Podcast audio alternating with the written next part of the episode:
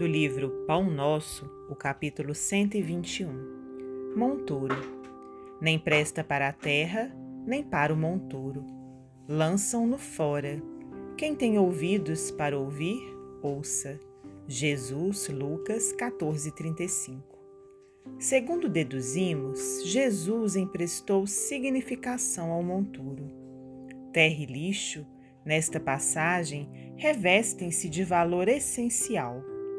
Com a primeira, realizaremos a semeadura. Com a segunda, é possível fazer a adubação, onde se faça necessária.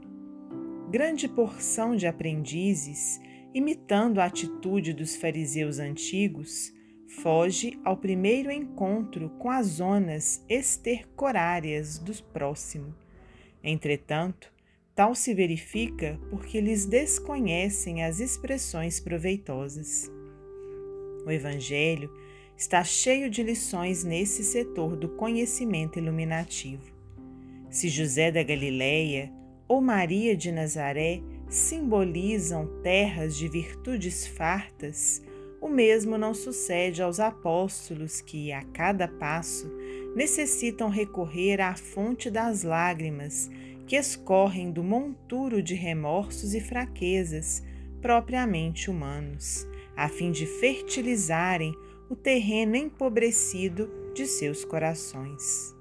De quanto adubo dessa natureza precisaram Madalena e Paulo, por exemplo, até alcançarem a gloriosa posição em que se destacaram?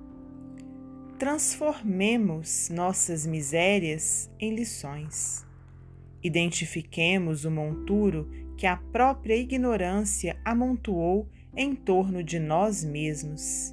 Convertamo-lo em adubo de nossa terra íntima e teremos dado razoável solução ao problema de nossos grandes males. Emmanuel, psicografia de Francisco Cândido Xavier.